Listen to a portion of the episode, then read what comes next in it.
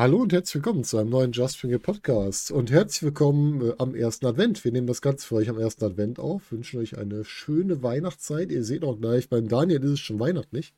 Der ist nämlich heute wieder dabei und damit begrüße ich ihn auch. Hallo Daniel. Hallo zusammen. Ja, Daniel, wir wollen heute über eine Show sprechen, bei der du live warst, die wir jetzt äh, dankbarerweise ein bisschen früher sehen durften als alle anderen. Und die wir halt auch unterstützt haben, weil wir uns ja gerade das Women's Wrestling sehr am Herzen liegt, was ja im Moment so ein bisschen mit Füßen getreten wird. Da werden wir in einem anderen Podcast auch noch mal intensiver drauf eingehen. Über den Valkyrenkopf von Fury Wrestling sprechen wir heute. Erster, erste Frage an dich, kurzer Satz, wie war's? Der Valkyren Cup selbst war wirklich eine wirklich fantastische Erfahrung. Das war wirklich eine tolle Show. Ja, das ist doch schön zu hören. Und ja, wie ihr das von uns kennt, wenn jemand bei uns vor Ort war, dann gehen wir mal das ganze Spiel außenrum auch durch. Also, wie ist das mit dem Hinkommen? Wie war das Ganze äh, in der Halle? Wie war die Halle an sich? Wie war die Stimmung? Ja, Daniel, äh, deine, deine Fahrt war ja so ein bisschen, äh, sagen wir es mal, interessant. Wie ist es denn gelaufen, nach Stuttgart zu kommen, hin und zurück? Also das war, glaube ich, die schlimmste Reise meines Lebens. Das kann man nicht anders sagen. Also die, die Deutsche Bahn hat mich definitiv als Kunden verloren. Also wenn ich es kann, werde ich sie definitiv mit allen Mitteln umgehen, weil das war wirklich der Gipfel. Ähm, also ich will nicht alles erzählen, weil das ist sehr viel, was schiefgelaufen ist. Mhm. Aber das Schlimmste war direkt am Anfang eigentlich, äh, dass nicht mal eine Stunde bevor ich, ich war schon reisefertig, ich war mhm. quasi mit dem Fuß aus der Tür raus zu Hause, wo ich die Nachricht auf mein Handy kriege, dass der Zug gestrichen worden ist. Ah, super. Und ich musste ja meinen Anschlusszug kriegen, um zusammen mit dem Sebastian dahin zu fahren. Wie der bist du denn gefahren? Was war denn so deine Station? Wo musst du denn umsteigen? Also, ich musste umsteigen in Köln. Ah, okay. Das mhm. heißt, es war klar, ich musste jetzt nach Köln kommen. Mhm. Also habe ich äh, rumtelefoniert und dann haben sich meine Eltern bereit erklärt, nach Köln zu fahren. Aber es war ja nicht irgendein Tag. Es war ja, ja der 11.11. .11. und der Zug sollte um 11.30 Uhr, wenn ich mich Ach, recht erinnere, am, Zug, äh, am, äh, am, ja, am Bahnhof in Köln ankommen. Für die Leute, also, die nicht aus der Ecke hier kommen, aus dem Rheinland, 11.11. .11. ist in Köln Ausnahmezustand wegen Karnevalsbeginn. Das ist also genauso, als würdet ihr Rosenmontag nach Köln fahren, in etwa. Genau, und das war wirklich Ausnahmezustand, denn was folgte, war eine, eine Horrorfahrt dorthin. Mhm. Dann bin ich dort angekommen und ich fand mich wieder auf der Domplatte, weil dort ist auch der Bahnhof. Direkt unterhalb des Doms oh ja, ist der, der oh Bahnhof. Ja. Und ich stand vor einer wirklich sehr dichten Menschenmenge voller angetrunkener, angeheiterter Karnevalisten und ich habe tief Luft geholt und mich dann mit meinem Koffer und meiner Tasche in diese Menschenmenge reinbegeben oh müssen, oh um zum Bahnhof zu kommen. Mhm. Und ich war unten am Fuße vor der Bahnhofseingangstür angekommen. Da war genau 11.11 Uhr .11 und 11 Sekunden. Und dann gab es einen lauten Schrei in der Menschenmenge, also ein, ein Gegröll. Und ich stand da unverkleidet in der Mitte und dachte nur, wo bin ich hier gelandet? Was ist das für ein Tag? Wie geht der denn schon los? Ja, es klingt doch schon mal spannend. War denn dann ja. die zweite Hälfte der Fahrt, als du dann mit Zug hast, wenigstens besser? Vergleichsweise auf jeden Fall. Also das, äh, es war zwar alles nicht optimal, aber äh, es war schon gut. Es war ja auch der Sebastian dann dabei, mhm. der auch seine Probleme hatte bei der erst beim ersten Teil der Anreise. Ähm, aber ich, wie gesagt, ich will nicht alles erzählen, was da so mhm. passiert ist, weil es wird dann auch zu negativ. Aber es ist so viel schiefgelaufen, dass ich mir einfach nicht vorstellen könnte, jemals wieder den Service der Deutschen Bahn in Anspruch zu nehmen. Das ist einfach eine Frechheit. Das, ja, das geht kann ich verstehen. Nicht. Da du sagst, Koffer dabei, habt ihr äh, einmal in Stuttgart übernachtet? Genau, wir haben in Stuttgart übernachtet, in einem echt schönen Hotel, muss man mhm. sagen. Ähm, das war wirklich, das war ein Neubau. Mhm. Und das war so ein bisschen im Industriegebiet, so recht, ja, in der Nähe von der Veranstaltungshalle kann man nicht sagen. Wir mussten schon noch die S-Bahn nehmen. Aber es war alles, was man brauchte, so in der Nähe, eine Tankstelle, ein Kiosk und auch McDonalds. Also es war alles in der Nähe, was man so ja fast wie in Oberhausen. ja, also ganz so nah wie in Oberhausen war, war das McDonalds nicht, aber ja, okay. trotzdem schon erreichbar. Und äh, es war auch vor allen Dingen ruhig, das finde ich immer ganz gut. Mhm. Trotz, trotz äh, Stuttgart, Großstadt, war das, war das alles relativ ruhig. Es war, war nicht laut und du hattest nicht irgendwie irgendwelche uncharmanten Begegnungen.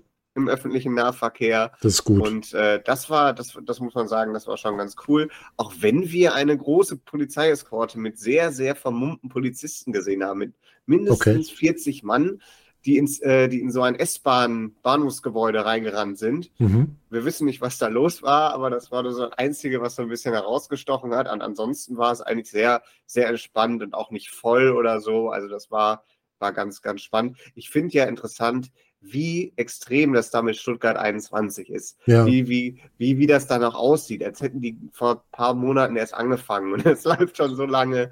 Gruselig. Ist, ähm, es, gibt, es gibt extra einen grün, eine grüne Linie, die einen vom neuen Bahnhofsgebäude ins alte führt, weil, weil natürlich kannst du eine U-Bahn nicht verlegen. Ja, klar. Die ist natürlich unter dem alten Bahnhofsgebäude noch. Das heißt, es gibt eine grüne Linie, die einen dahin führt, weil das sonst auch nicht zu finden wäre, weil das so kompliziert ist. Also das, das fand ich schon spannend. Aber Das ist schon famos, ja.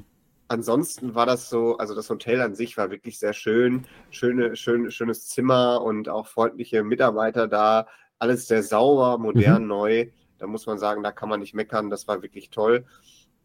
Und äh, wir sind dann mit der S-Bahn zur äh, Sängerhalle Mhm. ähm, gefahren. Das ist so, nach meinem Eindruck ist das so ein bisschen so eine, ja, so eine, so eine Stadthalle, so eine, so eine übliche kleinere Stadthalle, die man so kennt, so aus, aus, aus dem Dorf oder Ja. aus, aus, einer, aus einer Kleinstadt. Sowas war das. Ich habe ja nur die Innenbilder gesehen. Ich habe von den Innenbildern gedacht, das ist so ein bisschen vom Stil wie das Kongresszentrum in Oberhausen, wo wir mal zum Catch Grand Prix waren. Die ehemalige Luise Alberts-Halle. Ja, aber Also von innen etwas, zumindest. etwas kleiner dimensioniert Ja. und auch vom Aus, wenn du bei der Luise Albertshalle vorstehst, das ist ja direkt hier, das ist eine große Ja, ja, Veranstaltungshalle. sieht größer aus. Ja. Das war anders. Das war ein bisschen so, da wirkte so ein bisschen wie so eine, so eine Musikschule von außen, so Ach, ein okay. bisschen. Witzig. So mit so, aber da war auch so, so eine Kneipe oder so ein Restaurant war da auch so direkt dran. Das war so in dem Gebäude mit drin. Und da waren noch ein paar Senioren, die ein bisschen verwirrt waren, was diese ganzen Leute auf einmal da, die da alle standen. Einmal im Jahr auf einmal so viele Leute hier. Was ist hier los? Also das, das war schon interessant. Ähm, und äh, da war, das war halt auch so eine kleine Nebenstraße und so. Also richtig, also es war nicht, war nicht, war nicht schlecht, es war so richtig so schön kuschelig. Mhm. Alles so ein bisschen so, so ein bisschen altmodisch, aber nicht altbacken. Mhm. Und äh, das war einfach so richtig so, wie man sich so Stuttgart aus so, so älteren Filmen so vorstellt, so ein bisschen. Und ähm, da war auch so eine, da war gegenüber war auch so eine Schule und so eine Grundschule, glaube ich, mit so einer Aula und so. Das war alles mit großen Fenstern, da konnte man alles sehen. Und das war, das war so ein bisschen so, das, war, das wirkte nicht wie Großstadt da. Mhm. Äh, das wirkte so genau das richtige Ding zwischen Kaff und großer, großer Stadt, so genau dazwischen so. Ah, okay. Normal. Das ist natürlich spannend. Und dann mit dem Auto vorfahr, äh, vorgefahren kann man auch schon äh, ein Stargast des Abends, äh, nämlich die Jessie Gabbard. Die war nämlich, Ah, ja. man Oft genug gesehen. gesehen. Doch, doch, Äh, doch. Doch, doch, hat man Doch, sie öfter. gesehen. Hm? Und man hat sie Okay. gehört. Sie saß auf jeden Fall im Hintergrund und war aber nicht zu überhören. Genau, man hat sie gehört. Sie hat ordentlich mit Stimmung gemacht und äh, sie kam dann schon vorgefahren, während wir da gewartet haben. Ja. Und wie lief denn das ganze, im ganzen Bereich von Einlass und Platzsuche und so? War das gut organisiert? Lief das gut? Also der Einlass, äh, der hat sich an die Wrestling-Tradition gehalten. also immer verspätet, wie alle Es anderen. auch. war, es war verspätet und jedes Mal, wenn die Tür aufging, hat man gedacht, jetzt geht's los, aber dann ist nur wieder jemand raus und reingelaufen. das kennen wir ja so. genau, der Ablauf des Einlauf, äh, Einlasses an sich, der da losging, war komplett reibungslos, von dem, was ich sehen konnte. Es gab ein Stempelchen auf, auf die Hand äh, und es gab äh, dann direkt äh, Leute, die so ein bisschen einen untersucht haben von der Security und so. Oh, das ist Also gut. gab es auch. Äh, auch mehrere. Es war nicht nur irgendwie ein, ein lustloser Typ, sondern Mhm. es war so ein richtiges Team mit vier, ich glaube, zwei Frauen, zwei Männer oder so. Oh, das ist ja wirklich viel. Ja, das, das, es waren auch viele Leute da. Also wir waren überrascht, die ganze Straße war irgendwann voll mit Menschen. Ja. Und äh, ich glaube, also ich, ich kenne jetzt keine genaue Zahl. Äh, ich glaube, das waren etwa 100 bis 150 Leute Ja. oder so. So würde ich jetzt mal so schätzen. Kann auch ganz falsch liegen, aber es waren auf jeden Fall sehr viele Menschen da. Hm. Und äh, dann war direkt im Eingangsbereich auch schon, wo man, äh, ja, die Garderobe war da und da waren auch die Getränke, konnte man da bekommen Mhm. ähm, alles Mögliche. Und äh, dann war, äh, dann ging es direkt quasi in den, äh, in den Eingangsbereich. Also man konnte direkt, wenn man im Eingangsbereich äh, stand, konnte man direkt so auf den, auf den Ring, auf die Stühle gucken, war so ein großer, großer Eingangsbereich. Und es gab eine Treppe hoch für den Balkon auch noch. Mhm. Und ähm, als wir reinkamen, da saßen, äh, haben wir schon die Jenny und den Marcel auf der Bühne gesehen. Denn es gab eine Bühne, Mhm. das war auch gleichzeitig der Entrance mit einem Vorhang. Mhm. Und da saßen die schon drauf und da hatten sie ein Tischchen hingestellt für die ganze Technik. Und dann gab es eben den, die Stage, den Entranceway und den Ring. Und drumherum waren die Schüler aufgebaut und äh, dort sammelte sich das ganze, ganze Volk. Es war halt dann so, ja, äh, im, im hinteren Bereich hatte man noch die, die äh, Kamera aufgebaut und so ein paar Tische für, fürs Merch und für die äh, Meet and Greens. Und äh, ja, das war wirklich, also so auch vernünftig aufgebaut. Es war nicht so, nicht so irgendwie chaotisch oder so, Ach, schön. sondern man hatte äh, schön äh, auch Platz zum Ringen und man konnte dran vorbeilaufen. Es war nicht zu eng. Es war auch eine vernünftige Beleuchtung. Das Mhm. muss man auch mal, das gibt es ja auch nicht so oft. Vernünftige Beleuchtung. Also das vom, vom ersten Feeling her, vom ersten Eindruck hat man gedacht, ja, das ist eine schöne Halle, hier kann man gut Wrestling gucken. Und die Stühle waren so richtig Stadthallenstühle, ne? Das habe ich da auf den Bildern gesehen im Video. Das waren so richtig, was man so in der Stadthalle kennt, dass ich die typischen Wrestling-Stühle, diese, ja, diese Stapelstühle oder so klappbare, so, so richtig schöne. Die sahen gemütlicher aus als die Standard-Wrestling-Stühle, sagen wir es mal so. Das stimmt, also mit denen sollte man sich auf jeden Fall nicht irgendwie schlagen. Das wäre das wär schlecht. Ähm, es ist natürlich auch dann so, dass, dass das ein bisschen, wenn man so den, in den mittleren Reihen sitzt und so, wenn dann einer aufsteht, müssen alle aufstehen. Ja. Ne? Das, ne? Das bei der ist aber- WXW aber auch. Das hast du überall, genau. Äh, ansonsten hast du aber wirklich da wirklich gemütliche Stühle gehabt und du hast ja auch noch eine Frage gehabt zur Platzeinteilung. Hm? Da muss ich sagen, da bin ich raus, weil äh, wir waren ja Teil des Sponsorings und Mhm. äh, dann war so nett, um uns da einen Platz zu reservieren. Ja, Ähm, aber ich, ich denke mal, da hat jeder seinen Platz gefunden. Also es sah jetzt nicht so aus, als waren die Leute da irgendwie enttäuscht. Ja, du merkst ja das Sitz Chaos, wenn die Leute die Plätze nicht finden, dann rennen die mal kreuz und quer und wenn das nicht aufgefallen ist, dann hat's gut geklappt. Nee, überhaupt nicht. Das Einzige, was war, obwohl der Eingangsbereich und die, der Ring quasi ineinander übergegangen sind, Mhm. haben die Leute es nicht mitbekommen, wenn die Show wieder stattgefunden hat und waren dann sehr spät erst wieder, äh, so. also nach den Pausen und so weiter, waren die Leute dann sehr Ja. spät erst wieder an ihren Plätzen, weil die einfach nicht gehört haben, Mhm. dass es weitergeht. Ich weiß nicht warum, ich habe mich, ich war dann immer schon relativ früh wieder auf meinem Ja. Platz, aber ähm, scheinbar hat man das nicht gehört, dass es wieder losgeht. Gab es denn mehrere Pausen? Zwei? Stück. Es Ah, okay. gab eine nach dem, ähm, äh, jetzt muss ich kurz überlegen, ich glaube nach den Turniermatches gab es eine Mhm. und nochmal eine nach dem Tag Team Match. Also Ah, vor okay. und nach dem Tag Team Match müsste es eine gegeben. haben. Es hat auf jeden Fall zwei gegeben, aber die müssten, glaube ich, davor und danach gelegen haben. Interessant. Weil Hat bei dem Tag Team. Match auch Mhm. vieles, äh, sag ich mal, nicht mehr so war, wie es sein sollte. Ja, der hat ein bisschen Chaos verursacht, ne? Die haben ein bisschen Chaos gemacht, genau. Ja, das klingt auch schon mal soweit ganz gut. Ähm, wir gehen mal so ein bisschen auf die Grobsachen zur Show ein. Wir hatten zwei feste Kameras, eine auf äh, Ringebene, eine von oben vom Balkon. Und wir hatten zwei mobile Kameras, wenn ich es richtig interpretiert habe jetzt bei der Mhm. Aufnahme. Fand ich schon mal ganz nett. Was man gesehen hat, ist, dass die erste feste Kamera, die quasi auf die Bühne zeigte, da war das mit dem Licht sah ein bisschen anders aus als bei den anderen, weil halt so eine, ja, so eine Stadthalle hat halt so eine, so eine statische Beleuchtung. Da kann man halt nicht so viel dran machen. Das ist halt das Ding. Du kannst ja nicht komplett ändern.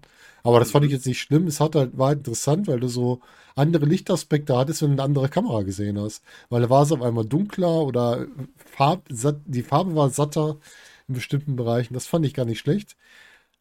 Wie war das denn mit den Leuten, die da mit der Kamera rumgelaufen sind? Waren die, ähm, man hat das ja gerne mal, das haben wir ja schon öfter mal Shows gehabt, dass die einem auch gerne mal so im Bild stehen. Haben die das gut im Griff gehabt, dass die dann äh, nicht so sich in Forderung gedrängt haben, in Anführungsstrichen? Also es waren sehr viele Leute um den Ring. Das ist eigentlich so erstmal nicht aufgefallen. Vor Mhm. allen Dingen gab es nur eine so richtige ähm, eine Kamera, nämlich die von dem Regio TV, dem Regionalsender, der noch eine kleine Reportage über die Veranstaltung gemacht hat. Mhm. Die anderen waren eher so tatsächlich wie Fotokameras aufgebaut. Ah, okay. Das heißt, sie waren, Mhm. äh, das ist deshalb war mir auch nicht bewusst, dass es tatsächlich um den Ring auch Aufnahmen gab. Ich dachte, Ja. es gab nur die statische Cam und die Cam auf dem Balkon. Mhm. Ähm, aber man hat gemerkt, dass untereinander da so ein bisschen, das hat so ein bisschen, die sind manchmal so ein bisschen fast ineinander gelaufen Ja, und so okay. weiter. Noch nicht Das- richtig koordiniert. Koordiniert, genau, das ist aber, glaube ich, völlig normal, wenn da Klar. Leute, die vorher nicht miteinander zu tun hatten, bei der ersten Show das haben. Und solange das on tape nicht auffällt, ist das, glaube ich, alles in Ordnung. Und wenn die es schaffen, nicht ineinander zu laufen, haben sie es schon gut gemacht. Weil ich habe schon Shows gesehen, da war das auch so und die haben es nicht geschafft. Die sind da teilweise wirklich ineinander gerannt. Und wenn man das schon schafft, dann ist es schon gut für die erste Show. Da muss man schon gar nichts sagen. Das ist schon Erfolg. Ja, du hast schon von der Stage gesprochen. Wir hatten einmal den, sagen wir mal, den offiziellen Tisch, dann hatten wir den Vorhang und das war so ein richtig, es war so eine, ich würde sagen, Theaterbühne so ein bisschen, ne? Also eine typische Theaterbühne mit dem Vorhang. Und man hat es auch gut gemacht, finde ich, dass man da immer schön auch zum richtigen Zeitpunkt die Kamera drauf hatte bei der Präsentation. Das hat auch gut geklappt. Und was da natürlich interessant war, waren alle Personen, die so beteiligt waren. Wir hatten die Jenny, die hat ja eine größere Rolle übernommen, jetzt mhm. bei der Show. Wie, wie war das so? Ich hatte, wir hatten, glaube ich, damit gerechnet, oh, jetzt kommt doch irgendwie Ringsprecher und dann war es doch jemand, den wir schon kennen. Wie war so diese, das ganze Feeling von dem Ringsprecher her? Also ähm, gehen wir erstmal auf die Technik ein. Ja. Die Sängerhalle war nicht so gut ausgestattet, was die Tontechnik anging. Mhm. Und das hat man auch in der Halle gemerkt. Und ich ja. glaube, on Tape genauso. Mhm. Die Stimme von Jenny und auch von anderen Damen, die da eine war Promo gehalten haben, kam nicht immer ganz rüber. Das waren, da waren, manchmal war, war es auf einem normalen Niveau, dann ging es wieder runter und war sehr leise. Ja. Da konnten die aber nichts für. Es gab ein Mikrofon, das hat ein bisschen besser funktioniert mhm. und eins, das hat so gar nicht gut funktioniert. Das, das hat mir leid getan, weil die Tontechnik war ja da, aber es war einfach nicht dafür ausgestattet, glaube ich, dass ähm, Sound in der Mitte der Halle. Das kann natürlich äh, sein. Ne? Eher von der Bühne aus. Nur auf der Bühne, ja. Und das, das, das war, glaube ich, so ein bisschen ein Problem. Aber ähm, wir müssen natürlich auch sagen, Erinnern ja. wir uns an WXW-Shows mit den Videos, wo Sound drin ist, die verstehen wir zum Großteil ja. auch nicht. Also, ja. das kann also, bei jedem passieren. Gerade bei den früheren WXW-Shows war das mit dem Ton sowieso ein, ein sehr schlimmes Problem. Ich, ich hatte das bei Tech Festival noch, dass da ein Video auf dem, auf dem Titan lief und ich habe nichts verstanden. Ja, das auch, aber ich meine gerade bei den Promos ja, ja, ich weiß, oder bei den meinst. Mhm. Ansagen, da war auch vieles bei der, bei der, bei der WXW früher, so 2014, 15, ja. 16, Puh. Das haben sie heute gut im Griff, aber das ist genau. halt die genau. Erfahrung, ne? Das ist die Erfahrung und das ist halt das, was du jetzt dazulernst, was du jetzt mitnimmst. Aber wir haben ja trotz allem die Jenny noch verstanden. Ja. Und sie hat das auch das aller, aller, allererste Mal gemacht. Ich glaube sogar das allererste Mal überhaupt vor Publikum mhm. gesprochen. Mhm. Und dafür hat sie es echt sehr gut gemacht. Mhm. Ähm, es gibt natürlich ein paar Sachen, wie zum Beispiel One, One Fall. Das ja, das fand so, ich das, auch sehr witzig. Das, irgendwie. Das, das, passte so, das, das war mir unbekannt. Und ähm, es waren halt auch diese, es war manchmal, bei manchen äh, Athletinnen hat sie eine, ähm, hat sie Enthusiasmus in die Stimme gelegt, bei ja. anderen hat sie es nur abgelesen. Und das ah, war, okay. das war, glaube ich, einfach nur, ich glaube, das ist das, das kann ich gut verstehen, das passiert, wenn du gedanklich schon beim nächsten Thema bist. Ja, das ist auch eine Erfahrungssache. Reinbringen muss, genau. Und deshalb dann passiert das. Das heißt, alles im allen unterm Strich hat sie das super gemacht, gerade fürs erste Mal. Mhm. Aber das sind halt die Dinge, die man so ein bisschen rausstechen kann.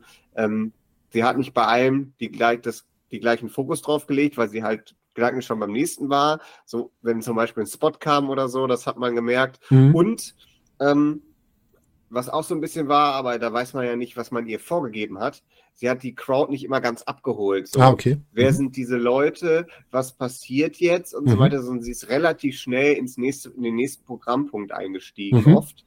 Ähm, und das hat äh, das, das, das kann so dann, da fehlte, der, da war der Ringsprecher da, aber der Gastgeber war nicht so da. Und der, der Ringsprecher erfüllt ja normalerweise beim Wrestling zwei Rollen. Ja, das stimmt. Und ich sage, sie war, sie war gewichtig, war sie eher auf der Seite bei der Ringsprecherin, aber und beim, bei der Gastgeberin, da war, da fehlten so ein paar mhm. ein, Einwendungen und so weiter. Das hat mir so ein bisschen, hat mir so ein bisschen gefehlt. Das war natürlich am Anfang da beim, beim Willkommen heißen und so, aber wenn dann die Pause vorbei war oder wenn das nächste Match kam, dann hat sie immer so ein bisschen, jetzt so, jetzt kommen wir zum nächsten Match. Und mhm. normalerweise sagst du so, bei den nächsten Kontrahentinnen, die kommen da und daher oder das, das und ja. das passiert jetzt und so weiter. Das, das, das fehlte mir noch so ein bisschen, diese, diese Verbindung und so. Was wir zum Beispiel, jetzt ist jetzt natürlich ein großer Vergleich, ist eigentlich unvergleichbar bei Tommy Gies, ja, klar. der immer der natürlich durch den Abend richtig führt und einen roten Faden erzeugt. Das sind ja auch Jahrzehnte Erfahrung. Jahrzehnte Erfahrung, natürlich, das ist ein sehr schwieriger Vergleich, ja. aber da muss ich es halt herziehen. Klar, oder auch äh, beim Ringsprecher von GWF oder so. Der Gast, die Gastgeberpointe, die muss noch ein bisschen mehr ausge, äh, ausgeklügelt werden. Die Ringsprecherpointe fand ich eigentlich fürs erste Mal schon echt ganz gut. Und das hat auf jeden Fall auch Spaß gemacht, weil sie den Leuten freundlich begegnet ist und weil sie mh, das Ganze so äh, als, als äh, Fan auch mit begleitet hat, so ein bisschen, fand ich. Ja, finde ich gut. Ja. Das ist schön. Wenn da, da ist halt schon, ist es schon irgendwo Emotion drin, aber die Erfahrung fehlt und die Erfahrung sammelt man. Das war die erste Show. Was ich Genau. dann sehr schön fand, ist, dass uns die beiden Ringrichterinnen vorgestellt wurden. Das finde ich Ja, auch gut, wenn man das Personal einfach erstmal, dann verstehe ich das Personal erstmal vorstellt. Und bei der einen äh, Ringrichter habe ich zuerst gesagt, was ist denn das? Katja Pilz jetzt als Ringrichterin? Weil ich hatte nicht so ganz gut hingeguckt, hatte erst gesagt, die sieht ja irgendwie ähnlich. ja, ich kannte sie auch nicht. Die andere Kollegin, die war ja aus äh, den WXW Academy Shows schon ein bisschen bekannt, Mhm. war ja auch bei der großen Academy Show in der Turbinenhalle anwesend. Ja. Ähm, aber die andere Kollegin, Moment, ich habe ja hier das Programmheft. Wenn man sich die Namen nicht merken kann, guckt man einfach in das Programm. Das ist gut. Da sind nämlich alle erklärt, nämlich die Carlotta, die hatte ich vorher noch nie gesehen. Mhm. Die war ganz frisch. Aber die Liz war mir schon bekannt. Ja, die hat auch bei, ich glaube bei Project Nova war die schon als Ringrichterin, die Liz, wenn ich mich nicht irre. Hier an der Stelle auf jeden Fall, es waren jetzt zwei Ringrichterinnen dabei, wenn es noch Ringrichterinnen gibt in Deutschland. Fury Wrestling könnte sich sicherlich vorstellen, dass da noch ein oder zwei Ja. weitere Damen als Ringrichterinnen mit dabei sind. Ja, damit du halt auch die so ein bisschen, denen auch zwischendurch mal eine bessere Pause gönnen kannst und ein bisschen mehr rotieren kannst. Das ist dann schon gut. Genau. Das siehst du ja auch bei großen WXW-Shows, dass du mal zwei oder drei hast, um die immer mal wieder ein bisschen so in die Pause zu schicken. Ja, Ja, und dann haben wir ja ein buntes Feld gekriegt von, von Wrestlerinnen, wovon ich einige überhaupt nicht kannte, wovon mich einige auch überrascht haben. Wer war dir denn vor der Show erstmal so, von dem, was du im Ring gesehen hast, noch gar nicht bekannt, wenn du mal Oh, zurückblickst? das ist der größere Teil. Also Mhm. das ist ähm, Corey Zero kann ich im Ring nicht, Heartbeat Girl kann ich im Ring nicht, ich kannte ähm, Kira Chimera kann ich im Ring nicht, Moxie nicht, Betsy B nicht, Queen Phenoxia kann ich auch nicht. Also das sind, Mhm. die meisten waren mir völlig unbekannt. Von den Lunatics 50% habe ich noch nie im Ring gesehen. Oh, Echt? Ja, doch. Ja, Doch, ja. du, du hast sie, du hast sie beide schon im Ring gesehen. Und zwar bei Tyra Gates, ich glaube bei den Corona äh, Frozen Tapings der WXW war sie mit dabei. Oh, siehst du? Ist Ja, lange war her. ich. Das ist, das ist lange her. Das ist leider nicht hängen geblieben, weil Nikki Foxley ist hängen geblieben von damals. Sie, äh, an sie konnte ich mich sehr gut erinnern. Und äh, die Fans anscheinend auch. Das hat man an der Reaktion gemerkt. Ja, Nikki Foxley ist ja auch so eine der Figuren des, des Frauenwrestling in Deutschland eigentlich, die man überall wieder sieht und für mich immer noch zu wenig, weil ich finde, das ist eine, die ist so solide und stabil in ihrem Wrestling, dass die auch anderen neuen Leuten gut helfen kann. Ja, Also- finde ich übrigens auch. Ähm, vor allen Dingen mit diesem neuen Charakter, den sie lebt. Mhm. Den lebt sie. Den, äh, die Lunatics sind ja so, Lunatics sind so ein bisschen so eine postapokalyptische, äh, ich weiß nicht, wie man es genau sagen will, so irgendwo zwischen Mad Max und äh, sonstigen postapokalyptischen Filmcharakteren. Und die beiden funktionieren zusammen total gut. Und der Schrei von Tyra Gates, da geht mir jedes Mal, kriege ich jedes Mal eine Gänsehaut, weil der so fies ist, weil die so einen hohen Klang in ihre Stimme reinkriegt. Also fies in dem Fall positiv fies, weil das halt wirklich eindrucksvoll ist. Ja, also das war wirklich, wirklich fies. Und äh, auch, also diese Figuren, die, da ist nicht nur die äh, postapokalyptische, äh, postapokalyptische Umwelt kaputt, sondern auch vieles im Geiste. Ja, das stimmt. Die beiden sind auch ein bisschen kaputt, ja. Aber wirklich gut, auch mit dem ganzen Make-up und allem. Also die haben wirklich den Charakter richtig auf die Spitze getrieben. Das ist wirklich gut gemacht. Einzige, was ich Oh ganz ja. witzig finde, ist die kleine Kettensäge von Nicky Foxy, als sie reinkam, weil die war wirklich süß. Die hat man gar nicht so gesehen in der, in der, in der Crowd. Die hat man dann später nur on tape wahrgenommen. Ja, genau. Ja, lass uns doch direkt, wenn wir schon mal dran sind, mal kurz auf das äh, Take Team Match gucken, auf das einzige Non-Tournament-Match. Mhm. Ähm, ja, T- Nikki Foxy, Tara Gates gegen Millie McKenzie und Sapphire Reed. Also, dass wir Millie mögen, brauchen wir, glaube ich, nicht mehr drüber reden. Ich glaube auch, sie hat hier wieder ihre gute Arbeit gemacht, oder?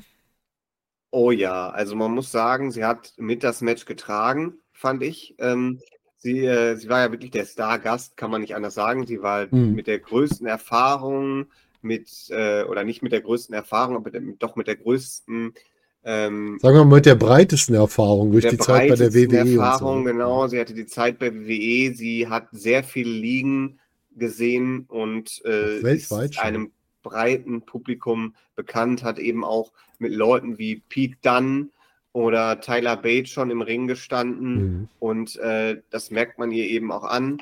Sie hat da unfassbar abgeliefert und es war halt, das Ganze war dramaturgisch sehr groß aufgebaut. Ähm, und zusammen mit einer noch sehr jungen Sapphire Reed, die aber auch schon ein sehr hohes Niveau Oh ja. äh, mitbringt, äh, war das wirklich ein richtig starkes Take-Team-Match. Über die Lunatics haben wir ja schon gerade intensiv gesprochen. Und diese vier Ladies haben ja nicht nur den Ring gebraucht, um ihre Geschichte zu erzählen, sondern sind überall gewesen, haben sich in die Stühle geworfen, Mhm. sind bis auf den Balkon gegangen. Du wusstest teilweise gar nicht mehr, wo sind die jetzt? Du hast es nur überall scheppern und Wollte ich gerade fragen, hat man das mitgekriegt, wo die sind? Aber dann eher, eher nur, wenn du da genau warst an der Stelle wahrscheinlich. Ähm, wenn ganz viele Leute aufgeregt irgendwo hingelaufen sind oder weggelaufen sind, dann wusstest du, da sind sie jetzt. okay. Also es war, aber man hat, man hat mal diese ganze Halle ausgenutzt und man, das war auch richtig schön. Da konnte man als Zuschauer eben auch sehen, wo ist, wo sind, äh, wo sind wir überhaupt? Wie sieht die Halle aus und so? Man hat so ein bisschen mehr Eindrücke gekriegt und ich fand, so ein Match war wirklich wichtig für so eine erste Show, wo du mal Mhm. richtig sagst, was sind die Limits von Wrestling? Wie weit kann man das noch biegen? Und ähm, es war eben auch super ausgelegt für die Lunatic-Charaktere Ja. richtig verrückt zu sein. Und das war wirklich, ja, brutal.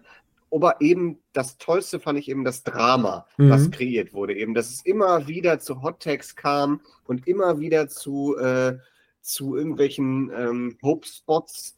Und äh, Millie McKenzie wurde verprügelt, Stephen Reed wurde verprügelt und das ist immer, jetzt geht's zu Ende. Und am Ende gibt es halt diesen Double Choke Slam, Mhm. der dann zum Ende führt gegen Sapphire Reed. Da muss ich echt sagen, ähm, sehr gut aufgezogen. Es war ein bisschen, also ähm, gerade nicht Nikki Foxley, sondern Tyra Gates, fand ich, die war manchmal ein bisschen, äh, ja, wie soll man sagen, sie war ein bisschen, sie war manchmal nicht an der Stelle, wo sie hätte sein müssen. Ja. Das ist halt Das- die fehlende Erfahrung. Ne? Mhm. Das, das ist das, was so ein bisschen auffällt. Aber ansonsten war das wirklich ein sehr, sehr, sehr wildes und sehr, sehr aufregendes Match auch. Mhm. Und weil wir am Anfang noch nicht darüber gesprochen haben, 80 Prozent der anwesenden Personen in dieser Halle waren noch nie bei einer Live-Wrestling-Show. Es waren viele viele- lokale Zuschauer, ne? Viele lokale Zuschauer kannten Wrestling nicht wirklich oder gar nicht. Und äh, die haben sich unglaublich abgeholt gefühlt, gerade von diesem Match, weil es einfach so wild war und so unvorhergesehen und so crazy und so aufregend, dass man da auch noch Wochen später ganz euphorisch drüber sprechen kann, weil das wirklich, wirklich klasse war. Gerade für so eine erste Show sowas zu bringen, ist mutig, aber das hat sich voll ausgezahlt. Ja, das ist doch schön. Wenn das zumindest auch, das ist ja das Wichtige, du musst die Leute abholen, die das halt nicht kennen, weil die, die Wrestling schon kennen, für die ist das halt nichts Neues, kann aber trotzdem sehr schön sein. Aber wichtig ist, die abzuholen, die es halt noch nicht kennen. Ja, das war das einzige Non-Tournament-Match, ne? Du hast schon gesagt, vorher, nachher eine Pause zum Aufräumen. Also Mhm. danach zum Aufräumen, vorher zum Vorbereiten. Ja, und dann sind wir ins Turnier gegangen. Wir hatten ja ein äh, Alternative-Match, was ja dann relevant war, weil noch ein Turnierteilnehmerin ausgefallen ist. Ich weiß leider gar nicht mehr, wer es war, wer noch ausgefallen ist. Weißt du Ja, da hilft mir dieses wunderbare Ah. Programmheft natürlich. Vom Valkyren Cup muss ich echt sagen, ist ein echt gutes Programmheft. Da hat man sich sehr viel Mühe gegeben. Man Mhm. erfährt einfach alles. Sehr detailreich. Mhm. Ähm, und zwar die Julia. Die war leider Ah, wegen stimmt. einer Gehirnerschütterung immer noch nicht in der Lage zu kämpfen. Hat, äh, hat gehofft, dass sie noch antreten kann. Mhm. Hat aber leider nicht funktioniert, weshalb man ein bisschen umdisponieren mu musste. Man hat ja sowieso schon Probleme gehabt mit Maria Lilla Rosa, die äh, angekündigt war und dann aber entschieden hat, nicht mehr in den Ring zu steigen. Ja, Ähm, dann war Melanie Grace ja auch ausgefallen aus, aus privaten Gründen. Ne? Hat sie ja Richtig, geschrieben genau. bei Social Media. Die war ja auch sehr traurig, dass sie nicht dabei sein konnte. Maria de la Rosa wurde sogar noch von Fans lautstark gefordert, bis zum bitteren Ende. Sogar nach der Show wurde der Name Maria de la Rosa noch gerufen. Ich Ähm, weiß auch gar nicht, wie es mit ihr weitergeht. Ob sie jetzt wieder, weil jetzt zuletzt sah es wieder aus, als wird sie doch wieder in den Ring gehen, weil sie dann aus ihrer offiziellen Rolle bei der spanischen Liga ausgegangen ist. Das ist gerade so ein bisschen eine Schwebe, was mit ihr ist. Also es gibt da nichts Konkretes und da sich Nee. die Aussagen auch immer wieder untereinander widersprechen und äh, ist auch, ist es auch sehr schwer geworden, da durchzusteigen. Ja, Deshalb total. ist für mich persönlich das Thema Maria de la Rosa jetzt erstmal beendet, bis sie wirklich wieder ihre Stiefel schnürt und in einem Ring steht. Ja, für mich für der- mich jetzt erstmal kein Der Thema zweite mehr. große Verlust im Frauenwrestling der letzten Jahre, da war einmal Orshi, die ja sehr gut eingestiegen ist. Die ja leider sich, aber die sich natürlich aus privaten Gründen, weil die erstmal ihr, ihr Privatleben und ihre Ausbildung auch zu Ende bringen wollte, zurückgezogen hat, was ich auch verstehen kann, weil als Schwester ist immer gut, ein zweites Standbein zu haben. Und jetzt Maria de la Rosa sind so ein paar Leute, die uns leider da schon verloren gegangen sind. Mal gucken, ob die nochmal zurückkommen. Genau. Ähm, aber es gibt sie ja noch, die Hoffnung fürs Women's Wrestling. Eine davon ist dann im Alternate gewesen, nämlich Betsy B, mhm. gegen eine sehr erfahrene Teilnehmerin, Moxie. Aber ich muss sagen, für mich beide unbekannt. Ja, für mich auch. Moxie aus, aus Österreich, ne, hat wohl mit, mit den ganzen Western nicht ausgekommen, also mit Jesse J auch schon gewisse Matches gehabt. Und Moxie ist schon sehr stark angelegt an Moxley, oder? Vom Aussehen, vom Outfit her? Ja, hat mich auch daran erinnert, ja. muss ich auch sagen. Ich wollte, ich habe überlegt, ob ich das anspreche oder so, ob ich da einfach nur einen Knick in der Optik habe. Mhm. Aber wenn du das genauso siehst, ja. ja, also es war schon sehr Moxley-mäßig, ja. Ich finde, sie war so eine Mischung vom Outfit von John Moxley und vom Verhalten im Ring, teilweise auch so ein bisschen Nikki, äh, wie heißt sie jetzt bei WWE? Nikki. Nikki Cross. Nikki Cross, danke. Da kam ich gerade nicht drauf. Ich hatte gerade Nikki Ace Age im Kopf, aber so heißt es ja nicht mehr. nee, Gott sei Dank. nicht mehr. Nee, aber ähm, man muss sagen, sie war nicht so verrückt drauf. Also nein, nein, jetzt, nein. Sie wäre jetzt, wär jetzt kein passendes drittes Mitglied für die Lunatics. Nein, ich denke nicht. aber ähm, sehr sympathischer Auftritt im Ring. Mhm. Und das auch bei allen Matches. Man hat auch die Erfahrung gemerkt, denn sie hat, das hat vielleicht nicht jeder gesehen, aber wenn man genauer hinguckt, hat sie den Kollegen, die noch nicht so erfahren waren, immer mit dem einen oder anderen Call auch geholfen. Das heißt, sie hat dann mal kurz was angesagt. Das war gar nicht so offensichtlich, wie man vielleicht jetzt denkt, weil ich das sage, aber wenn man, wie ich jetzt mittlerweile 30 Jahre Wrestling guckt, dann sieht man halt bestimmte Sachen, die vielleicht nicht jeder sieht. Und das ist halt gut, wenn jemand hast, der halt auch jemand anderen ein bisschen durch das Match ziehen kann. Das ist schon echt eine gute Hilfe. Genau, äh, auch ich, der jetzt noch nicht 30 Jahre Wrestling guckt, aber schon ein paar Jahre, ähm, sie hat da sehr gute Arbeit geleistet, ihre jüngeren Kolleginnen, die teilweise vielleicht auch noch nicht vor so einer großen Crowd oder vor einer Kamera angetreten sind, mhm. ähm, mitzugeben, was kommt jetzt als nächstes oder wie können wir es am besten rüberbringen. Das ist auch immer ganz gut gelungen, bis auf einmal, da kommen wir noch äh, drauf zu sprechen. Ähm, bei diesem Match musste sie das aber auch nicht tun, weil das war relativ schnell zu Ende. Ähm, wenn man denn mit dem Hintergrundwissen da rangeht, dass die Moxie noch einen langen Abend vor sich hatte, auch verständlich. Das ist eine gute Nämlich, Idee, ja. es gab einen Roll-Up und nach einer bösen Promo von Betsy B. Und damit war Moxie dann auch schon im Turnier. Aber Betsy B war damit noch nicht ganz raus für den Abend. Die haben wir später mal wieder gesehen. Da können wir nochmal mhm. drauf kommen. Ja, Moxies weiterer Verlauf. Sie hatte dann wirklich eine ganz junge Kollegin, die Queen Phoenixia, die, der sie dann wirklich durchs Match geholfen hat, was ich wirklich gut fand.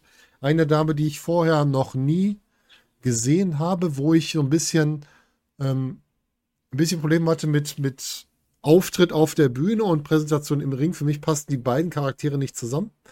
Einmal das Outfit und das, was sie im Ring dann gezeigt hat, war für mich irgendwie nicht ganz stimmig. Aber sie ist halt noch jung und noch nicht so lange dabei. Ne? Dann muss man halt noch Charaktere auch noch schärfen. Das ist, glaube ich, normal. Also, ich muss ganz ehrlich sagen, die ganze Show, bei der ganzen Show gab es keine Dinge, wo ich sage, die waren wirklich schlecht. Ja. Genau. Aber außer, außer das. Das muss, ich, das muss ich leider so sagen. Das muss ich leider so sagen, weil es alles andere wäre einfach nicht fair. Mhm. nicht fair, weil man, mhm. wenn man, wenn man es zu gut redet, obwohl es nicht das gut stimmt. war, wäre auch nicht fair. Ähm, das war auch offensichtlich, glaube ich, für alle Beteiligten.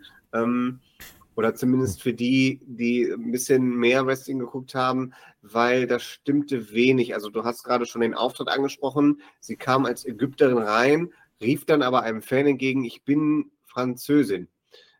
Hm? Äh. Und äh, das, das habe ich nicht verstanden. Mhm.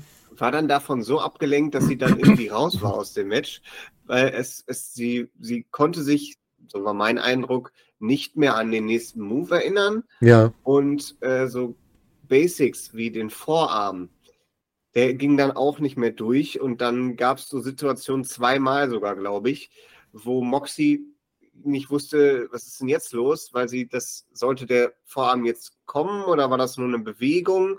Ähm, da war die, war die Kommunikation nicht mehr da, mhm. weil man einfach nicht mehr wusste, ähm, wie soll man das jetzt zählen. Und ich kann mir das einfach nur so erklären, dass da jemand wirklich sehr wenig Erfahrung hatte, ja.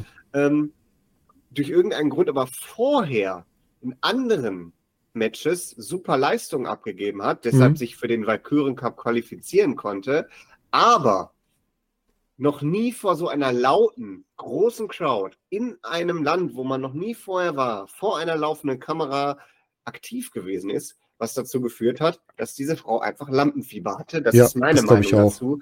Und da kam eben diese, kam dieses, dieser Zerfall dieses Matches zu.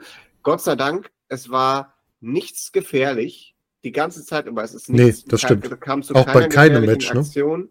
Genau, es war, es wurde nichts gemacht, was man wo jetzt sagen kann, wie kann man das tun mit so Mhm. unerfahrenen Leuten. Das ist nicht vorgekommen. Aber bei ihr waren es halt die Basics, die da schon nicht mehr funktioniert haben. Und das lässt sich für mich nur mit Lampenfieber erklären. Ja, das ist auch wirklich, das haben wir auch schon bei anderen Wrestlern gesehen, auch schon mal bei Leuten, die bei der WXW angetreten sind, auch, auch männliche Wrestler, egal ob männlich oder weiblich. Dieses, wenn du diese Bühne nicht gewohnt bist und dann von sowas wirklich beeinflusst wirst, dann kann es zu sowas führen. Ich finde dann wiederum, Moxie hat das teilweise gut gerecht, weil sie hat sich dann quasi in so einen Infight gezogen und dann, glaube ich, gesagt, so, wir machen jetzt das und das und damit kommen wir zum Ende, um das Ganze halt auch zum Ende zu bringen, zu nur halbwegs gescheiten.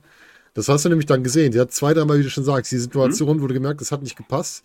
Und dann hat sie in so eine Art Infight gezogen und da wird sie wahrscheinlich dann nochmal gesagt haben, so, jetzt kommen wir klar, jetzt machen wir das und das und damit kommen wir dann zum Ende. Und ich glaube, das hat dann auch deswegen zu einem halbwegs brauchbaren Ende geführt. Aber es war halt so ein bisschen, also Queen Phoenix ja braucht noch ein bisschen mehr, muss Erfahrung sammeln. Vielleicht noch die eine oder andere Person, die ihr noch ein bisschen mehr ähm, so eine Matchführung beibringt oder auch wie man ein Match einfach mitgeht. Und der Charakter muss halt stimmig sein. Also der Auftritt muss halt zu dem im Ring passen, weil im Ring war sie eher so ein bisschen diese, ja, so ein bisschen was Tussihaftes, würde ich fast sagen. Ich sag's jetzt mal abwertend, weil das ja nicht mal abwertend ist. Und davor war sie eine ägyptische Göttin oder was es sein sollte. Das passte Mhm. halt vorne und hinten nicht zusammen.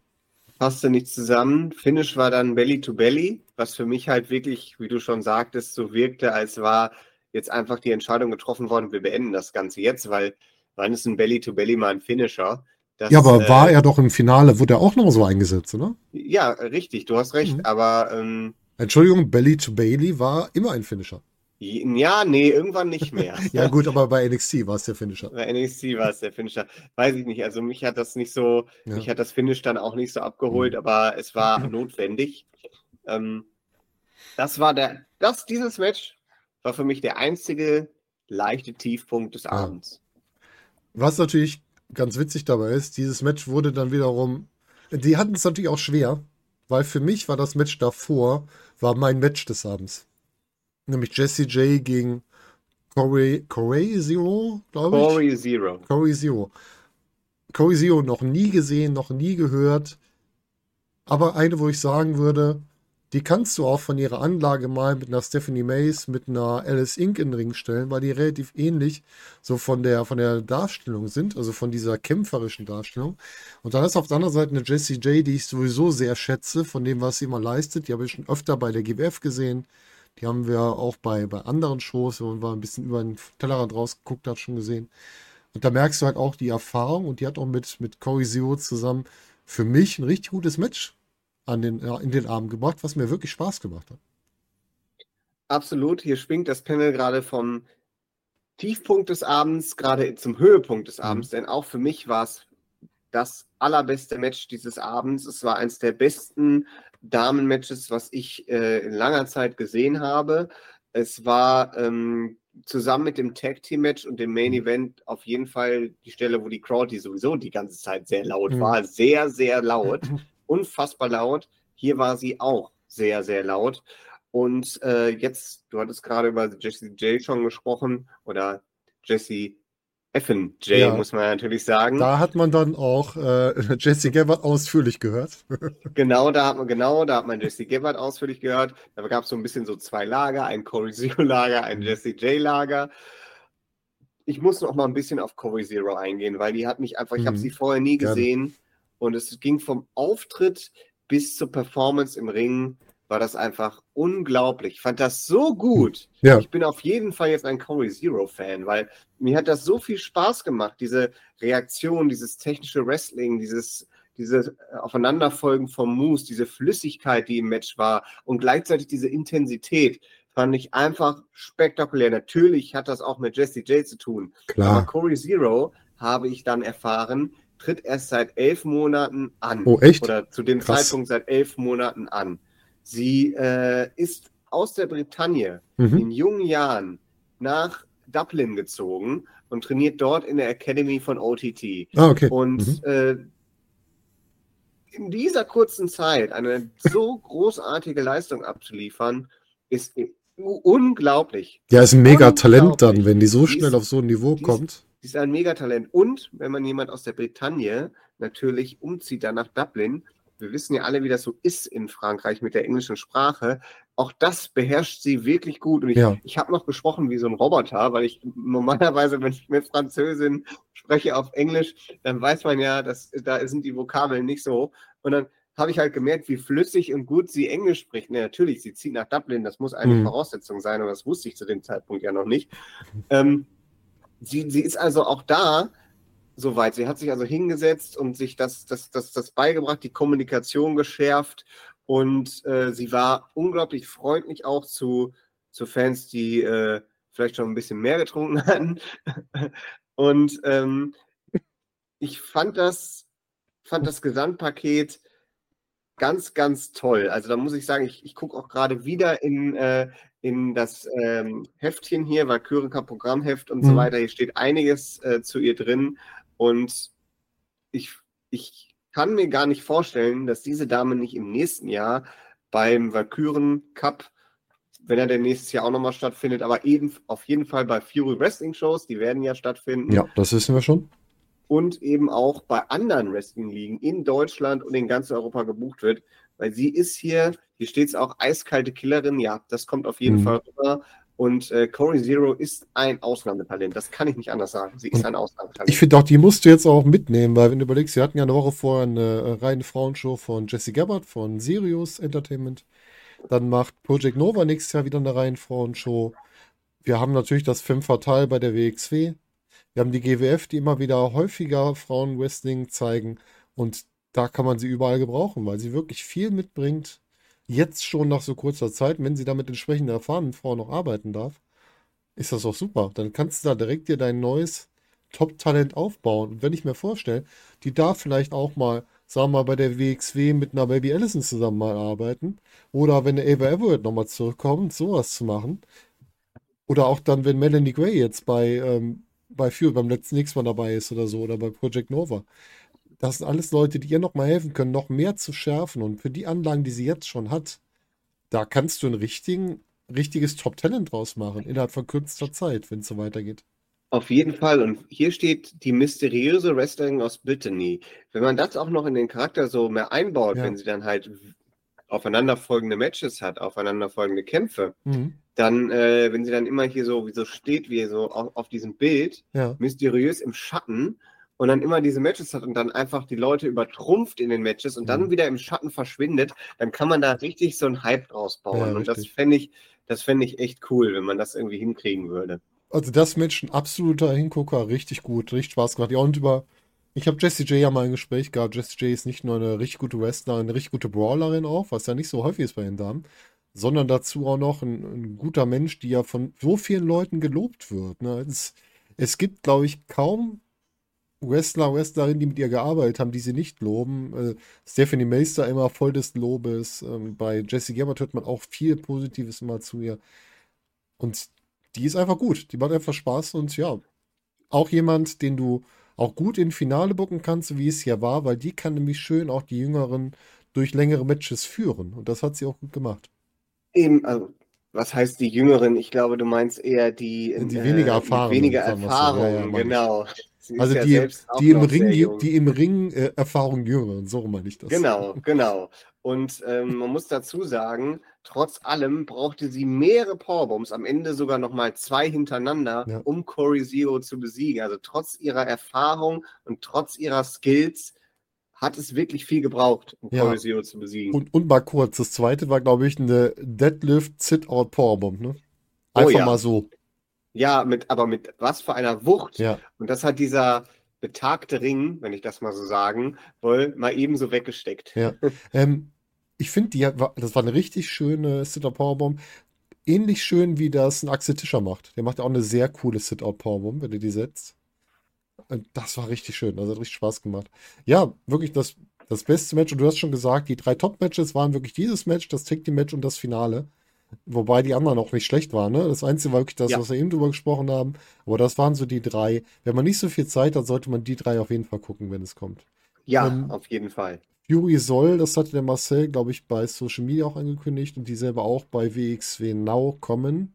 Aber es muss jetzt noch Mhm. nachkommentiert werden, es wird noch überarbeitet, was natürlich bei der ersten Show auch immer ein bisschen mehr Arbeit ist, wo die Erfahrung noch fehlt. Wenn es da kommt, Ja. dann werden wir natürlich auch nochmal darauf hinweisen, dass ihr es nochmal gucken könnt. Genau. Aber was schon bekannt ist, ist, wer den englischen Kommentar, wer den deutschen Mhm. Kommentar macht, ist noch nicht bekannt, aber den englischen Kommentar übernimmt Cultaholics Tom Campbell. Also der wird den englischen Kommentar für Fury Wrestling Mhm. übernehmen bei WXW Now. Und das finde ich auch eine starke Ankündigung. Das ist, glaube ich, neben Dave Bradshaw so der zweite große Name aus dem englischsprachigen Bereich, den man immer im Kopf hat. Ne? Mm, Also ich glaube, er hat noch gar nicht so viel kommentiert. Er macht ja viel Radio und viel für What Culture Aber ich finde, Wrestling. man hört ihn total oft, den Namen. Also zumindest höre ich ihn auch. Ja. Vielleicht liegt es auch an meiner Bubble. Er, er ist zusammen mit, mit äh, Adam Pacitti und, und Jack the Jobber ist er, ist er bei Cultaholic eben sehr präsent, ähm, macht viel mit, ähm, ist auch im News-Bereich, aber macht eben auch viel mit dem kreativen Bereich. Ja. Ähm, es, äh, Dave Bradshaw ist eher so, ähm, so schon so der, der ganz große Name Ja, das ist der, halt unser, der englischen Kommentare. unser Ja, englischer Kommentator in ganz Europa. Und ganz äh, Europa, genau. dazu Und verdammt kommen- guter Kerl, muss man mal kurz dazu da- sagen. dann sind da viele, die sind nicht so bekannt an Namen und so weiter. Für Tom Campbell ist es, glaube ich, ein seltener Auftritt im Kommentarbereich, aber Okay, dann habe ich den Namen nur so im Kopf. wegen seiner Radioerfahrung und was er Mhm. schon jahrelang jetzt bei Cultaholic macht, denke ich mal, das wird ihm ein leichtes sein. Vor allen Dingen, weil er auch sehr interessiert ist eben an Women's Wrestling und europäischem Wrestling generell. Okay. Dann lass uns noch mal auf die anderen Matches nur kurz gucken, wer noch so beteiligt war. Wir müssen jetzt nicht jedes Match im Detail besprechen, aber über die Leute mal kurz sehen. Wir hatten Ja. noch Kira Chimera gegen Heartbeat Girl. Heartbeat Girl hast du jetzt noch nicht groß gesehen. Die habe ich bei der ähm, bei der Project Nova Women's Show war sie mit dabei. Bei der GF, GWF war sie mit dabei. Da ist sie gerade in einer Story, in einer, ich bezeichne sie mal liebevoll als Berlin Tag und Nacht Story mit Fast Mudo und Peter Tihani. Das sind so Stories, die ich nicht brauche, aber besser so eine Story als gar keine Story. Ähm, hat gerade ihren Namen geändert in Amy Heartbeat. Das ist jetzt neu. Mhm. Und ja, Kira Chimera hätte für mich, wäre für mich eine Ergänzung für den Purge Club. Von ihrem Auftritt direkt, direkt so, oh, die könnte auch mit dem Purge Club sein. Mit dem Baseballschläger, mit generell dem Auftreten. Also so ein bisschen die härtere Gangart wieder. Ja, Kira Chimera auf dem Poster, ich zeige das jetzt mal in die Kamera für alle, die über Mhm. YouTube zuschauen, ist äh, Chimera auch oben quasi als der ganz große Topstar. Mhm. Das liegt daran, dass sie äh, von allen Wrestlerinnen, ich glaube, bis auf vielleicht Millie McKenzie, äh, in den meisten Ländern schon aufgetreten ist. Ah, okay. Auch aus Frankreich und äh, bringt eben auch eine gewisse Erfahrung mit ähm, und hat sehr viele Stile schon gewrestelt und äh, hat sich sehr gefreut, auch dann in Deutschland anzutreten, das erste Mal auch. Und äh, ja, Heartbeat Girl hat mich sofort sehr abgeholt, muss Mhm. ich sagen. Fand ich sehr spannend. Ähm, war nicht ganz fair, dieses Match gestaltet für die arme Heartbeat Girl. Es Ja. gab äh, einen Ref-Bump, es gab Schläge mit dem Baseball-Bat. Ähm, Und da muss ich noch kurz, ich muss dich schon wieder unterbrechen, es tut mir Ja. leid. Aber die Schläge mit dem Baseballschläger sahen auch mal echt aus. Das ist ja, Ja. echt ganz oft ein Problem. Und die waren gut gemacht. Entweder haben die die wirklich durchgezogen oder die haben es einfach verdammt gut verkauft. ja, das ist, ähm, das ist, vielleicht musste deshalb Heartbeat Girl den Namen ändern, Ja, weil sie ins Krankenhaus eingeliefert wurde und die gesagt haben, Heartbeat Girl ist kein richtiger Name. ja, genau. Deshalb, wer weiß. Aber es war, es war auf jeden Fall kein softer Abend für Amy Heartbeat. Nee, das muss nicht man wirklich. sagen. Aber es war ein Match war vollkommen in Ordnung. Ähm, die beiden haben ein gutes Ding abgeliefert. Beide interessante Charaktere, das finde ich so schön, weil das ist ja das, was so oft zu kurz kommt. Die Charaktere. Die Wrestler brauchen Charaktere. Und hier hast du zwei, die kannst du ganz klar unterscheiden. Du kannst ganz klar unterscheiden, wer ist Face, wer ist hier, kannst du direkt erkennen. Und äh, ich habe mir direkt gedacht, so, boah, ich hätte ja schon mal Bock jetzt auf so ein, so ein Trios äh, Intergender-Match Massive Love und Heartbeat Girl gegen irgendwelche anderen drei. Vielleicht gegen die Purge Club mit Kira Chimera dabei. Das, Das fiel mir dann direkt ein. Das wäre schon, das wäre schon ein recht äh, wildes Match, aber die Parallelen zu Levaniel und Heartbeat Girl oder Amy Heartbeat Mhm. sind ja schon recht nah. Also die Crowd hat ja auch Liebe geschrien Ja, und ja. so. Die Parallelen sind da. Wer weiß, ob diese beiden sich nochmal auf den kosmischen Wegen begegnen, wer weiß. Ja, ja, das wäre schon, das wäre schon witzig auf jeden Fall. Ja, und das letzte Forum-Match war Michelle Green gegen Gaia Glass. Michelle Green hat sich wohl bei ihrem Match davor bei Eve, die war einen Abend vorher noch bei Eve und hat sich da wohl eine Verletzung zugezogen, ist halt wirklich hier echt angeschlagen reingegangen und musste dann halt auch ein bisschen das Match tragen. Man muss ja sagen, Gaia Glass ist ja auch noch nicht so lange im Wrestling. Die ist halt in der Academy, haben wir sie öfter mal gesehen, da noch mit der Klangschale unterwegs. Und die ist halt noch am Lernen. Da hat Michelle Green, musste sie so ein bisschen unterstützen im Match. Und das war, glaube ich, für sie auch schwer, weil sie halt selbst angeschlagen war. Aber sie haben das Beste draus gemacht und Michelle Green ist dann bis ins Finale gekommen. Wie fandest du die Präsentation von den beiden? Also äh, Gaia Glass ähm, ist mir, äh, habe ich das erste Mal schon kennengelernt als Schülerin damals noch bei ähm, dem World Tag Team Festival 2019. Das war auf jeden Fall vor Corona. Her, ja. ähm, genau, da ist sie schon, schon aufgeploppt. Sie war nicht im Ring oder so, aber sie war als Schülerin auf jeden Fall schon bekannt und frisch in Deutschland. Sie kommt ja aus Israel Mhm. und äh, hat sich dann hochgearbeitet über die Academy und tritt, so wie ich das beobachte, in meinem Kosmos äh, auf Social Media und so weiter, wird es mir halt immer vorgeschlagen, vorsätzlich in Pro West bei Pro Wrestling Holland an. Da sieht man, kann man sie auf jeden Fall Auch da, wo sehen. Julia auch herkommt, glaube ich. Ne? Genau. Mhm. Da ist sie im Moment gelandet und da äh, hat sie sicherlich einiges dazugelernt. Auf jeden Fall war das kein Vergleich mehr zur Klangschale, Ja, muss man das sagen. Das war, da war schon, ist dann einiges dazugekommen. Ähm, und Michelle Green, ja, also Verletzungen hat man ihr jetzt auch nicht angemerkt, muss man sagen. Sie Mhm. hat ja vor allen Dingen die Crowd sehr gut gegen sich aufgebracht. Ja, das Ähm, kann sie sehr gut, das stimmt. und die, die bekommt ja immer mehr dazu. Hier steht auch in dem Programmheft, ich blätter da immer gerade durch, weil das sehr interessant ist. Sie Mhm. war ja in, in, in der Serie The Wrestlers oder einfach nur Wrestlers auf Netflix zu sehen. Hast du die schon geguckt? Ja, noch nicht ich schon geguckt. geguckt. Und? Sie ist jetzt, sie ist jetzt kein gefeaturter Charakter, Ja. aber man sieht sie im Hintergrund. Ah, okay. Das passt aber natürlich zum Charakter, wo sie dann sagen kann, ja, ich war bei einer Netflix-Doku dabei. Mhm. Ihr, niederes Volk, könnt euch sowas noch nicht mal vorstellen. Das kann man natürlich wunderbar einbauen. Weißt, weißt du, wo sie gerade gut reinpassen würde? Wo Bei denn? der WXW? High Performer Limited wäre genau das Richtige für Michelle Green von ihrer Darstellung eigentlich. Die würde Ja, gut zu Robin Christopher Vorwerk passen. Es gab ja auch bei einem äh, Vlog tatsächlich schon mal so Annäherungsversuche. Da gab es aber, glaube ich, nur einen Deal zwischen den beiden, äh, wo Geld hin und her geschoben wurde. Aber es gab auch keine Verpflichtung. Ähm, bin gespannt, ähm, wo es da hingeht für sie. Ähm, Heat ist auf jeden Fall für sie kein Problem. Ja. Zumindest außerhalb des Matches. Innerhalb des Matches tut sie sehr viel, um Heat zu bekommen, aber das klickt noch nicht so ganz, zumindest für Mhm. mich. Vielleicht war Aber- das aber auch wirklich ein bisschen der Verletzung geschuldet, dass sie so Das- ganz. Das, Das ganz das, das kann sein.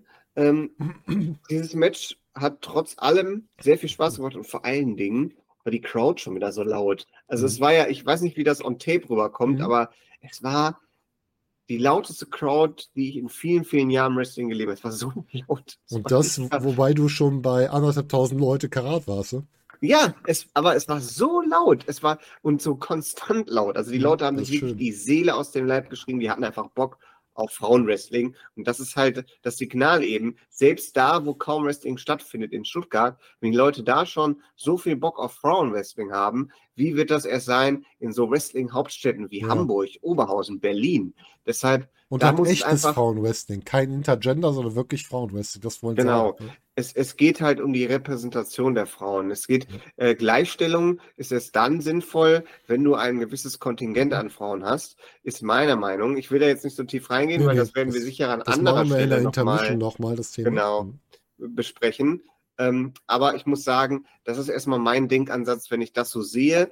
Ähm, das Feeling und das, der Hunger für Frauenwrestling ist da und der möchte gestillt werden. Ey, So. ich als Promoter nehme mir diese Show, gucke mir die an und schreibe mir Namen auf für meine nächsten Shows. Leute, die ich einbauen kann, da überlege ich mir was, wie ich die einbaue. Ich habe hier eine komplette Liste von, sagen wir mal, wenn man ein, zwei Leute ausnimmt, dann hast du hier acht Leute oder sowas, wo du sagen kannst, so, die kann ich für meine Shows mit einplanen, kann ich mir überlegen, was ich mit denen mache, dann gucke ich, ob ich die booken kann. Und schon habe ich eine stabile Frauendivision zu den anderen Top-Frauen, die wir in Deutschland haben. Du jetzt mal ganz einfach Baby Allison, äh, Stephanie Mace, die ja langsam wieder reinkommt, da hast du ja noch viel mehr Leute, ne? Du hast, Du hast bei der GWF noch, noch Leute, die relativ frisch dabei sind, aber auch sich schon präsentieren, wie eine Loki und so weiter. Also es gibt ja genug Frauen. Du kannst da genug mit draus machen. Wenn du siehst, wir haben zwei Wochen hintereinander, haben wir reine Frauenshows. Ne? Wir haben den Valkyren Cup, der riesig angekommen ist. Und in der Woche davor haben wir von Jesse Gebhardt hier die Sirius Show. Es geht. Es gibt genug Frauen und auch Project Nova macht reine Frauenshows. Man muss nicht auf Intergender setzen oder sonst was. Man kann reines Frauenwrestling gut featuren und gut aufbauen. Das ist so schön zu sehen, dass die Möglichkeit halt da ist. Ne? Es gibt die Leute im Markt. Du hast noch eine Mila Smith, die auch in, in Deutschland wohnt mittlerweile, in Hamburg wohnt, die du super einbinden könntest. Also das Potenzial ist da, man muss es nur nutzen. Genau, und Tank müsste man vielleicht noch ja, erwähnen. Aus genau. Holland kommt da jetzt anscheinend auch was auf uns zu. Ja, mal sehen.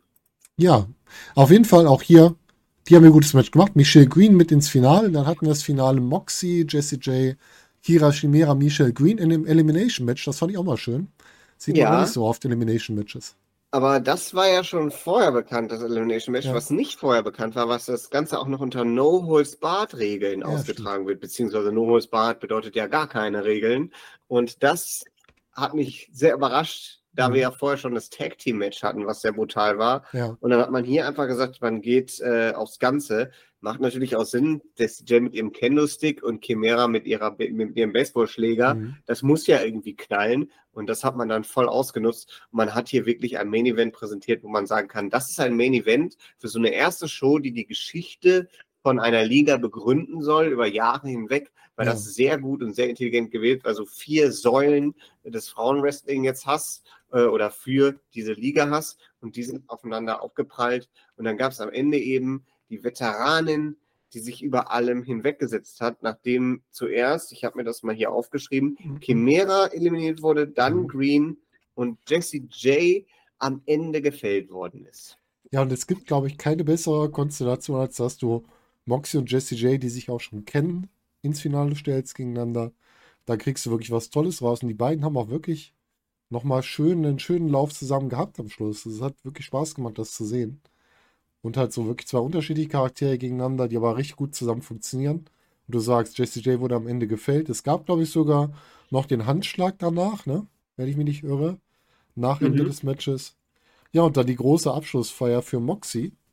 Genau. Es war, glaube ich, ein Springboard DDT, der letztendlich ähm, Jesse J gefällt hat. Ja, es kann sein. Hm. Ja. Ich weiß es nicht mehr so genau. Ist ein bisschen her, dass ich die Show geguckt habe. Aber ja, war auch ein schönes Finale. Also am Anfang wurde die, die dargestellt größte Gefahr, und das hat man schön aufgegriffen. Dadurch, dass ja Akira Shimera auf dem Plakat so groß war, hat man sie auch im Finale so als die große Gefahr am Anfang dargestellt, gegen die die anderen drei zusammenarbeiten mussten, um sie zu eliminieren. Das war auch ganz schön. Ja, wirklich. Sie war, sie war die große Böse und das hat die Crowd einfach auch abgeholt. Und auch mhm. diese, dieser Underdog, aus der, der Moxie dann war, trotz ihrer Erfahrung wurde sie so ein bisschen der Underdog. Sie hat so, sie hat sehr viele Matches bestritten schon in ihrer Karriere mhm. und dann auch an diesem Abend hat sie schon viel hinter sich gebracht, um endlich im Finale zu stehen. Dieser rote Faden, der sich durch diese ganze Show gezogen hat, man war einfach drin. Und dann, ja, die Fans immer mehr und mehr sind sie auf Moxies Seite gegangen und am Ende gipfelte das mit dem Sieg. Ja, einfach schön. Und die ganze Show war rund und die wurde dann sogar noch rund gemacht, weil wir haben die Show begonnen mit so einer kleinen Eröffnungspromo. Sie wurde beendet mit einer Promo von Marcel. Und da wurde dann sogar schon wieder, wurden schon Brotkrumm ausgestreut für die nächste Show. Denn dann kam mhm. eine sehr angenervte Betsy B raus und dem Marcel mal kurz gezeigt, ich kann auch Intergender Wrestling. Unfassbare Aktion, geht gar nicht. Also höchst unprofessionell von Betsy B. Äh, ganz, ganz schlimm. Hm, aber äh, damit hat sie sich natürlich schon einen Namen gemacht, weil sie hier bei der ersten Show, bei einer Dankesrede am Ende der Show, wo ich tatsächlich erstmal gedacht habe, das ist gar nicht mehr, die Kamera läuft dann gar mhm. nicht mehr, ähm, kam sie raus und attackierte hinterrücks Marcel Dura, den Gründer und Promoter neben der Jenny mhm. von Fury All Women's Pro Wrestling und attackierte ihm in den Nacken. Und äh, ja, er, leidet heute noch darunter. Ähm, äh, man weiß nicht, ob er jemals wieder gerade gehen kann. Und da muss man, da wird er sich auf jeden Fall was überlegt haben. um äh, sich dafür zu rechnen im äh, natürlich Wrestling-Stil. Mhm. Ähm, ich bin gespannt, was für eine Strafe Betsy wieder erwartet bei der nächsten Fury Wrestling-Veranstaltung. Ähm, aber das ist natürlich wirklich schön, dass man hier wirklich sagt, äh, dranbleiben, Leute. Hier kommt was. Und vor allen Dingen für Betsy B, die ja jetzt sonst einen sehr kurzen Auftritt nur gehabt hätte, Ja. die ganze Reise für zwei Minuten Wrestling, das hat sich dann gelohnt, weil sie eben jetzt so ein bisschen der Top-Heel der Liga ist. Ne? Mhm. Das wurde schon gut aufgebaut und eingebaut. Und alles in allem, ich hat, wir hatten ja das Glück, ich hatte das Glück, dass ich das, das Rohmaterial mir anschauen konnte, weil ich ja nicht bei der Show sein konnte. Aber alles in allem eine runde Show, das wird jetzt noch überarbeitet, Kommentar kommt dazu und dann wird das für euch auch auf WXNOW entsprechend aufbereitet. Wie war das denn ähm, nach Ende der Show in der Halle? War da noch die Möglichkeit, nochmal mit den Wrestlern zu quatschen oder war da wirklich Schluss und dann hat man sich ins Hotel zurückgezogen? Nee, also gar nicht. Also es war noch, es war noch die Möglichkeit, mit Wrestlerinnen zu sprechen, am Merch-Table, aber auch um den Ring rum. Mhm. Äh, Möglichkeiten, Fotos zu machen, auch lang zu sprechen, auch mit, mit Marcel und mit Jenny und äh, mit den anderen Leuten, die da mitgeholfen haben. Da war ja zum Beispiel auch der ähm, Lucien von äh, ehemals jetzt Euphoria Wrestling. Da gab es ja einen Wechsel an der ja, Spitze. stimmt. Mhm. Lucien war, äh, oder Lucien war dann, sorry, ich kann den, ich habe den Namen in der Aussprache noch nicht drauf, aber ich denke, alle wissen, wer gemeint ist. Ähm, er war da und äh, hat da ordentlich mitgeholfen bei Mhm. der Veranstaltung. Und wir haben dann noch ein kleines Interview geführt, auch mit dem Marcel Mhm. hat man so ein bisschen die Eindrücke eingesammelt. Das gibt es auf den äh, sozialen Kanälen auf jeden Fall zu sehen. Und äh, da ist er immer, er ist immer noch auf der Suche nach einer Halle in Stuttgart, ähm, die das, äh, die die nächste Veranstaltung austragen kann. Ist die Sänger Und- alle so stark ausgebu ausgebucht oder woran, woran liegt das Ganze? Ja, einmal ist es natürlich, du hattest diese Soundanlage. Ja, klar. Es ist Mhm. halt nicht so, es ist halt nicht ganz Passt halt nicht ganz gewesen. zum Wrestling, ne, die Anlage. Genau, genau. Mhm. Und äh, es ist natürlich auch so, wir wir befinden uns in einer Zeit, wo die Dinge sehr, sehr teuer werden. Ja. Und diese Halle hatte einen gewissen Preis natürlich. Ähm, und es ist natürlich, jetzt muss man entscheiden, gibt man, gibt man, macht man das in so einer Halle, wo die Soundanlage eh nicht richtig funktioniert und so weiter, Ja. oder macht man das irgendwo, wo es besser klappt fürs Wrestling und kann dann eben auch mehr in die Show an sich noch investieren, Mhm, klar. was nicht heißt, dass hier wenig in diese aktuelle Show investiert wurde. Das war schon weil- genug Geld, ja. das war schon, das war nicht nur genug Geld, sondern auch viel Energie Ja, und Zeit, die da reingeflossen ist, weil äh, es hat einfach rundum Spaß gemacht. Und es war danach auch so, für mich zumindest so ein Gefühl, hier ist jetzt gerade was richtig Gutes passiert. Mhm. Und ich bin mit einem richtig guten Gefühl dann irgendwann nach Hause gegangen, oder zumindest zum Hotel. Und äh, ich glaube, dem Sebastian ging es auch so. Und mir wird für immer in Erinnerung bleiben, wie laut die Leute waren und wie wenig Leute davon so einen Bezug, so einen tieferen Bezug zum Wrestling hatten und trotzdem cool. so viel Spaß hatten bei dieser Veranstaltung. Also ich muss sagen, es sind Dinge passiert, die nicht so gelaufen sind wie mit Queen Phenoxia. Mhm. Das sind halt Lehren, die gehören auch zum erst, beim ersten Ja, Mal dazu. Die ziehst du raus mit dem Mikrofon auch und so weiter und äh, auch mit der Ausstattung, mit dem Ring und so. Der Mhm. war auch schon ein bisschen, der hatte auch schon seine besten Zeiten hinter sich, ähm, war aber stabil und so weiter. Ja, da konnte so man auf jeden Fall was drin zeigen. Aber man muss sagen, das sind halt diese Lehren, die man daraus zieht. Aber alles in allem war das eine sehr, sehr erfolgreiche erste Veranstaltung. Es gibt Ligen, die fangen an und rotzen da irgendwas hin oder das, es ist, oder die versuchen es, haben guten Willen dabei und es läuft einfach alles schief. Beides hattest du nicht bei dieser Veranstaltung. Du Mhm. hattest wirklich ein großes Feeling, dass alle gemeinsam an so einer Show teilgenommen haben, die wirklich was Besonderes ist Mhm. die der nächste Schritt in eine richtige Entwicklung für das Wrestling allgemein ist und die wirklich, wo wirklich Leute mit viel Leidenschaft dabei waren, innerhalb und außerhalb des Rings und auch bei den Fans. Und das hat einfach so viel Spaß und Freude gemacht, dass da eine richtig tolle Erinnerung für mich persönlich entstanden ist bei dieser Veranstaltung.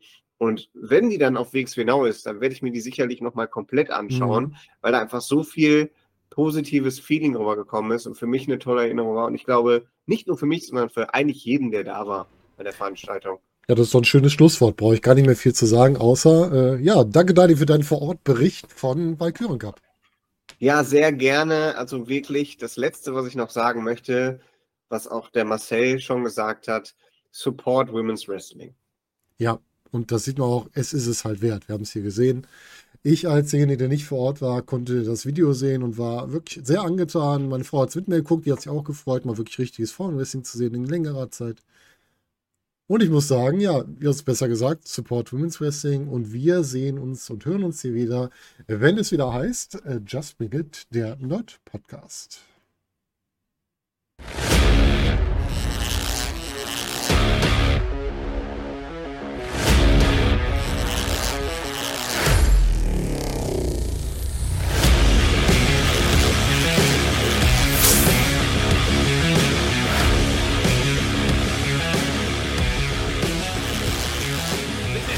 Bradshaw, and you're listening to Just Bring It, the Nerd Podcast.